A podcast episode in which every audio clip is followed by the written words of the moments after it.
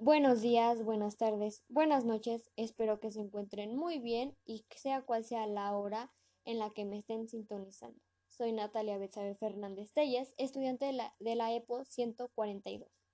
Hoy les voy a hablar sobre un tema que muchas personas conocen, pero que algunas otras no están lo suficientemente informadas, y son los conflictos éticos en el uso de la ciencia y la tecnología. Comencemos con el primero. ¿Qué es la ciberdelincuencia? La ciberdelincuencia es una actividad en la que se utiliza Internet, una red privada o pública o un sistema informático doméstico con objetivo de destruir o dañar ordenadores, medios electrónicos y redes de Internet. De igual manera, este acto infringe la ley y se comete usando las tecnologías de la información y la comunicación, que son mejor conocidas como las TIC, para atacar las redes, sistemas, datos, sitios web y la tecnología para facilitar un delito.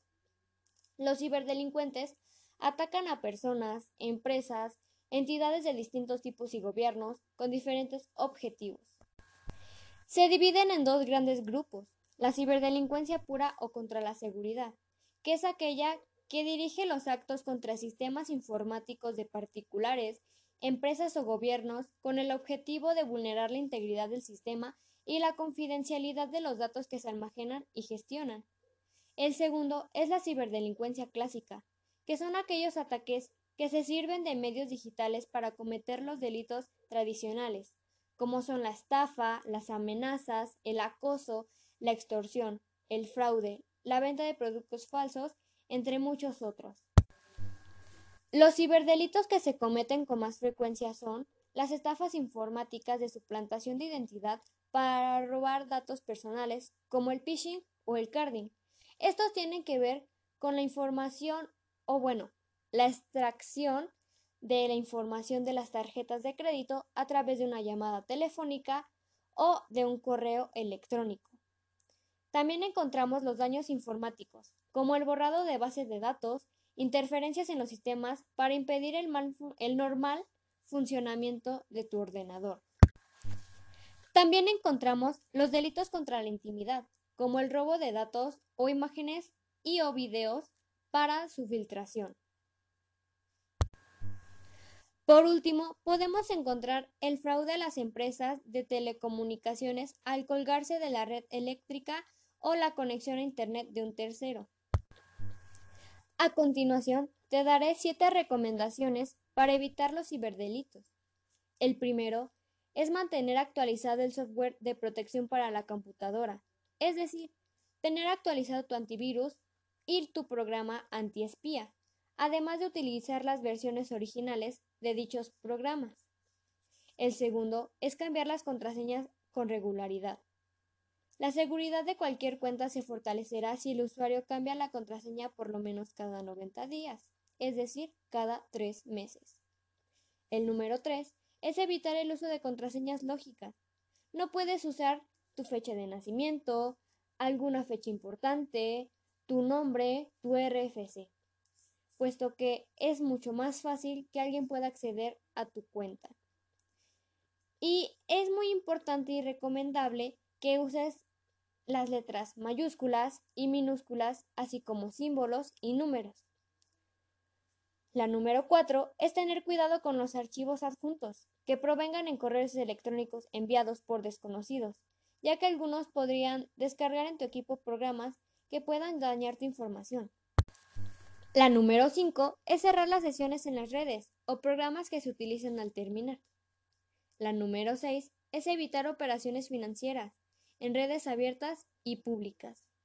Y la última es tener precaución con lo que publicas en las redes sociales, debido a que una vez publicada la información o alguna foto, video, no puede ser eliminada de la plataforma ni de la red.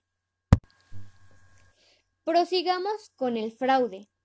El fraude es un acto ilegal realizado por una o varias de las personas físicas o morales que se encargan de vigilar el cumplimiento de contratos públicos o privados para obtener algún provecho perjudicando los intereses de otro. Comencemos con los tipos de fraude. El primero es el fraude clásico.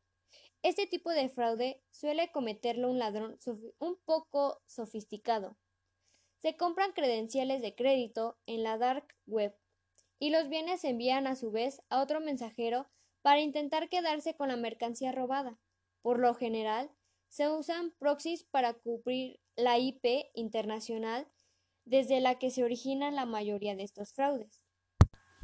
El segundo es el fraude por triangulación. Este tipo de fraude involucra tres partes, el estafador, el comprador legítimo que no tiene idea de nada y el comercio digital. El estafador crea una tienda virtual falsa, por lo general de eBay o Amazon, y ofrece una gran oferta de bienes a precios muy, muy, muy bajos. La tienda cobra el pago por los bienes vendidos, y entonces el estafador usa otra tarjeta de crédito robada y los nombres que recibió en las órdenes que se hicieron en su tienda virtual falsa para comprar de sitios web legítimos y enviárselos a los clientes que compraron en su, en su nueva tienda en línea. Este tipo de fraude generalmente puede ser identificado por los productos a los que va dirigido, así como con un poco de trabajo de investigación, ubicando al comprador confiado que puede identificar la tienda donde se han comprado los productos robados. El tercero es el fraude de intercepción. Los estafadores harán pedidos en los que la dirección de envío y la dirección de facturación coincidan con la dirección asociada a la tarjeta de crédito. Su objetivo es interceptar el paquete en alguna de estas formas. La número 1 pidiéndole a un representante de servicio al cliente que cambie la dirección antes de que el producto sea enviado. La número 2 es contactando al servicio de mensajería para cambiar la dirección del paquete a una en la que se puedan quedarse con los bienes robados. Y la número 3 es que en casos en los que el estafador viva cerca de la dirección en la que vive el dueño de la tarjeta, es esperar directamente a que el paquete llegue y firmarlo como si fuera dueño él mismo o alguien de la familia. Prosigamos con el cuarto tipo de fraude, que es las pruebas a la tarjeta. Esta es la práctica de probar la validez de un número de tarjeta de crédito en un sitio con planes de usar esa misma información en otro sitio web para cometer un fraude. Los estafadores suelen, suelen en sitios web que muestran diferentes tipos de respuesta a las tarjetas declinadas. Por ejemplo, cuando una tarjeta es declinada por tener la fecha de expiración incorrecta, te da una respuesta diferente, y así saben que lo único que tienen que buscar es la fecha de expiración. Esto suele hacerse con bots, y los intentos de transaccionar son rápidos y en, uso, en una sucesión rápida. La información en los pedidos será idéntica, por lo general, ya están los datos o un conjunto de datos, como la dirección de envío. El quinto tipo de fraude es la de adquisición de cuenta. Esto pasa cuando los estafadores tienen acceso a información de acceso legítima de los clientes y se aprovechan de tarjetas de crédito guardadas para comprar bienes. Ocurrirá cuando una actualización en la dirección de envío poco después de la compra para que el estafador pueda hacerse de los bienes robados. El sexto tipo de fraude es por robo de identidad. En este caso, los estafadores asumen la identidad de otra persona, sacan una tarjeta de crédito a ese nombre y se van de compras. Este tipo de fraudes ha aumentado considerablemente por la cantidad de fugas de información que hay. También es el más difícil de identificar porque los estafadores que lo hacen suelen ser muy sofisticados. Y el último tipo de fraude que voy a explicar es el fraude amistoso, también llamado fraude de contracargos. Este implica en que un comprador en línea hace una compra y luego mete un contracargo alegando que la tarjeta fue robada. El contracargo suele presentarse después de que los bienes ya fueron entregados. Este tipo de fraude suele hacerse por consumidores que saben muy bien lo que están haciendo y suele ser difícil de detectarse porque los bancos suelen favorecer a sus clientes con los temas de contracargos. ¿Cómo podemos prevenir el fraude? En primera, debe de haber segregación de funciones. En ciertos casos hay concentración de funciones en una persona, especialmente en los temas contables y de manejo de recursos. La segunda es la evaluación del personal. La tercera, medidas de control interno de alguna empresa o alguna tienda. La cuarta es la capacitación a los empleados. Y el cinco es el conocimiento del cliente, el cual debe de estar 100% capacitado para saber cuáles deben de ser las prevenciones para evitar un fraude. Por consiguiente, les hablaré también del mal uso de las redes. El abuso o mal uso de las redes sociales te priva de realizar otras actividades más gratificantes y productivas. Por ejemplo, visitar a familiares o amigos, ejercitarnos, aprender una habilidad o idioma, buscar empleo, adelantar asuntos del trabajo o de tus clases. El excesivo o mal uso de Internet puede tener consecuencias para la salud física y psicológica. Los riesgos de tipo psicológico hacen mención al aislamiento, falta de habilidades sociales, visión distorsionada de la realidad, cambios en su conducta y adicción o fuerte dependencia a estos. ¿Cómo podemos prevenir este mal uso a las redes? El primero es supervisar las actividades de los menores de edad en la red. El segundo, configurar los parámetros de privacidad. La número tres, no aceptar relaciones con desconocidos. La número cuatro, publicar información comprometida o que te pueda describir como persona e inclusive información personal. Inclusive, también hay recomendaciones de que se pueden hacer muchas otras cosas antes de poder entrar a una red social, como lo son algunos quehaceres de la casa, el poder colorear, hacer tus tareas o alguna otra cosa que hacer. Continuemos con el siguiente tema, que es el sexting. Y esto es algo que muchas personas deberían de saber. El sexting es un, término, es un término que implica la recepción o transmisión de imágenes o videos que conllevan un contenido sexual a través de las redes sociales, ya sea con o sin autorización de quien los coloca en el medio. Existen dos tipos de sexting que hay que tener presentes y conocer en detalle. El primero es el sexting activo, que consiste en el envío de imágenes comprometidas. Antes de enviar ese contenido, conviene consultar el apartado de consejos. O bien estar informado acerca de qué se tiene que hacer. No hay nada mejor que te informes antes de mandarlo. El segundo es el sexting pasivo, que consiste en recibir fotografías, videos u otros contenidos de índole sexual.